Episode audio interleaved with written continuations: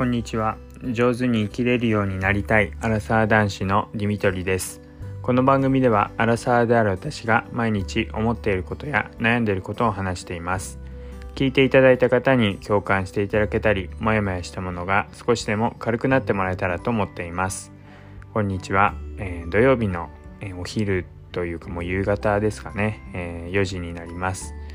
今日はですねちょっと声を抑えめでお送りしていきます。というのも、えー、今日も、えー、お家で赤ちゃんと2人でお留守番ということで、えー、と今引き戸の向こう側に、えー、赤ちゃんが今すやすややっと眠ったっていうところです。お留守番をして奥さんは今整骨院の方に骨盤矯正に行っています。まあ出産後、え、どうしても、えー、骨盤の形が開いてしまっているっていうところでそこを矯正しにっていうのを、えー、行くようにしていますで、まあ、その時間ずっと平日は普段は赤ちゃんと一緒っていうので、まあ、せめてその時間だけでも、えー、ちょっと赤ちゃんから離れてリフレッシュしたり、まあ、お買い物をして、まあ、自分の好きな時間に使ったりとかしてまた、えー、気持ちをこう少しでも楽にしてもらえたらななんてことを思ったりしています。でなので、まあ、そんな時間で、えー、赤ちゃんと2人でこう留守番をしているんですけどもまずですね、えー、一つ 最近キッチンの方で結構キッチンの下のこの何て言うんですかね本当に下水管っていうんですかねこうキッチンのシンクの下の方から結構異臭がしてですね匂いが結構きつくてこれはなんかガス管とか、うん、なんか工事でなんかどっかの管が外れたかなんかでそういう関係から匂ってくるのかななんて話してて最初はこうだましだましこうやってたんですけどもだんだんこう我慢できないぐらいに結構異臭っていう感じで匂いが強くなってきてなんか同じように、えー、もしなんかこう、まあ、近くの道路とかの関係でこう匂いが上がってくるんだったら他のマンションの人たちも同じような状況にあってるはずだから、まあ、管理会社にまずは聞いてみようってことで奥さんが電話をしてくれました。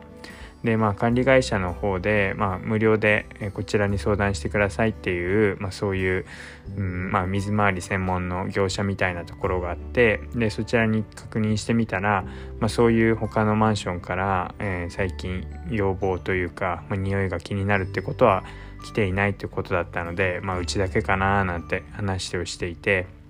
でも結構対応が早くしてもらってですね、まこの3連休中に来てもらえないかってことで相談したらもうすぐにでも、え、今日来てくれるってことでちょうど先ほど、え、その下水の、え、業者の方にチェックしに来てもらったっていうところです。で実際こう開けてみるとですねあのまあうちの奥さんが結構まあ粘土っていうかパテみたいなので周りを固めたりとかあの上がってこないようにしてくれていたんですけど下開けてみるとまあ屋根裏部屋みたいなっていうか本当に普段置くお皿を置いたりしているこの板の下にも、空洞というかまあ、下水管用のあの空洞みたいなところがあってでそこの部分の下に、えー、さらにこう管をつなぐというか、まあ、本当に下水が直接下水の匂いが直接上がってきてしまうようなそういう、まあ、管があって、まあ、そこにこう使った水が流れていくわけですけども、まあ、そこからこう上に向かってこうパイプを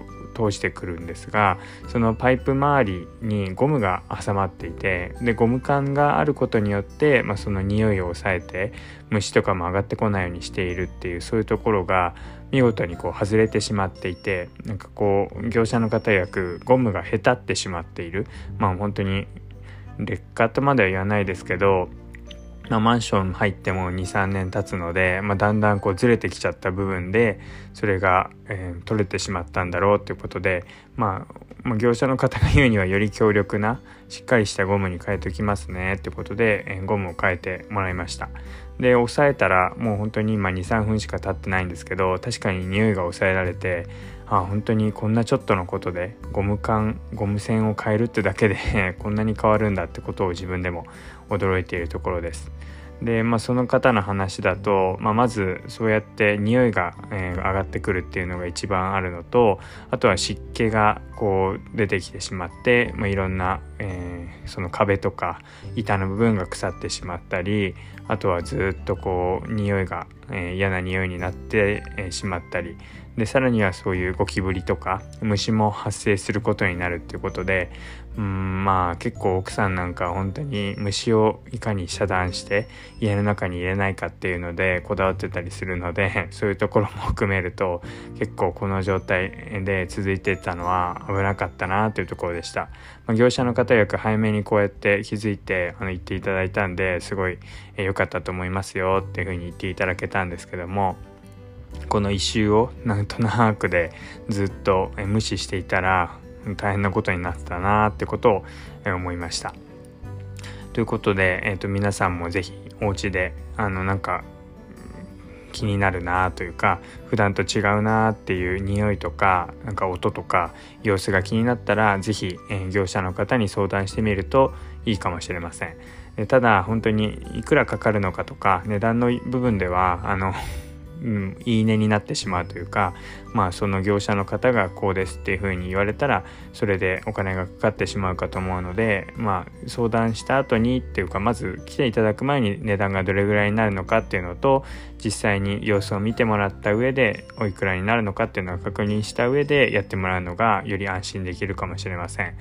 まあ、私の場合はあのなんか管理会社の方にあのその経費を、えー、相談というか、えー、請求するって話だったのであじゃあうちには来ないのかな。でも家賃とかまた別に管理会社の方から引かれるような感じになるのかななんて結局こんなこと言っときながら値段については曖昧なんですけども改めて、えー、呼んだ、えー、それでいろいろやってもらった後にお金ってどうなるんですかなんて聞いたらそういう回答だったので、まあ、いつ誰がどこでどうやって払うのかっていうことは確認しといた方が安心してまたやってもらえることにつながるかもしれません。ということで、えー、今日はお家の中でちょっと下水臭いなというのが気になった時にどうしたらいいのかという話をしました。最後まで聞いていただいてありがとうございます。またお会いしましょう。